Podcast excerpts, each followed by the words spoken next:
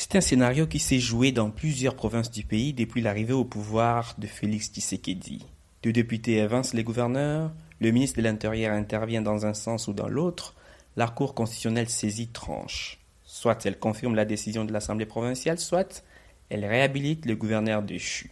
Après l'Ituri, les Congo central, les Sankuru, les Holomami, les Kasaï, les Kasaï orientales entre autres, les nouveaux épisodes se déroulent dans la province de l'Équateur. Là-bas, la tension entre le gouverneur réhabilité Dieudonné Boloko Bolumbu Di Bobo et l'Assemblée provinciale a atteint son point culminant.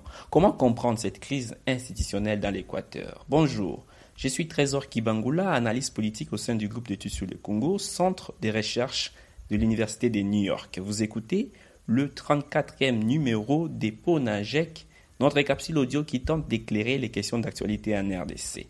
Nous sommes le vendredi 8 octobre 2021. Récapitulons.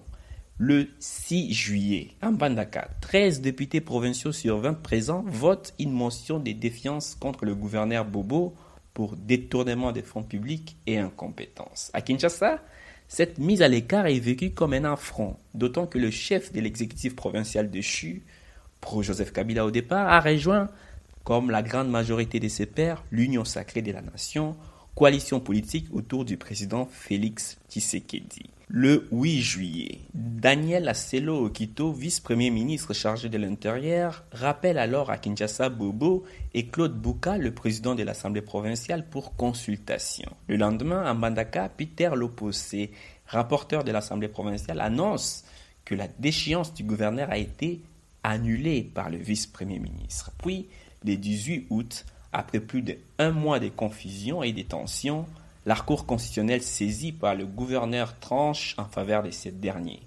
Bobo est réhabilité. Mais la crise institutionnelle est loin de se terminer. Et pour ne rien arranger, le 24 août, un message officiel du vice-premier ministre interdit au président de l'Assemblée provinciale d'engager son institution. Claude Bouka n'en a cure.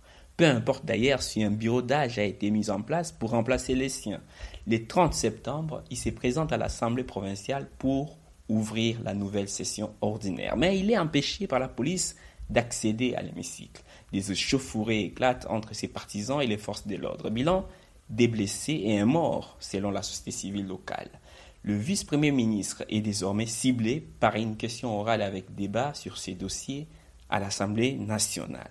Comment en est-on arrivé là? Nous avons un gros souci avec les assemblées provinciales qui dénotent du manque de culture politique des élus en province nous répond un proche collaborateur du chef de l'État. En clair, des députés provinciaux sont pointés. On les reproche de mener du chantage et du racket.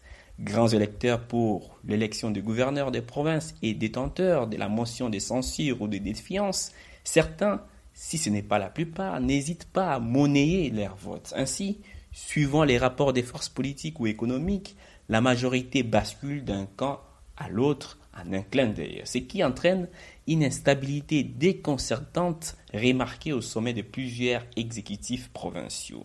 Face à cette situation, au lendemain de la rupture entre Kabila et Tshisekedi fin décembre, Gilbert Kakonde, alors ministre de l'Intérieur, avait d'ailleurs demandé aux assemblées provinciales de reporter immédiatement toute initiative parlementaire susceptible de conduire à une motion de censure ou de défiance contre les gouverneurs des provinces.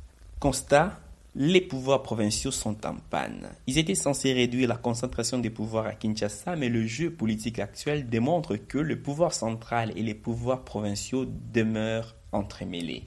Aussi, les transferts des compétences exclusives aux provinces n'est-il pas toujours effectif? La retenue à la source des 40% des recettes provinciales inopérante. Autant de problèmes qui nécessitent sans doute de repenser la décentralisation ou du moins les modalités de sa mise en œuvre. En attendant, rejoignez notre fil WhatsApp en envoyant GEC au plus 243 894 110 542 pour recevoir Pona GEC chaque vendredi sur votre téléphone. À bientôt.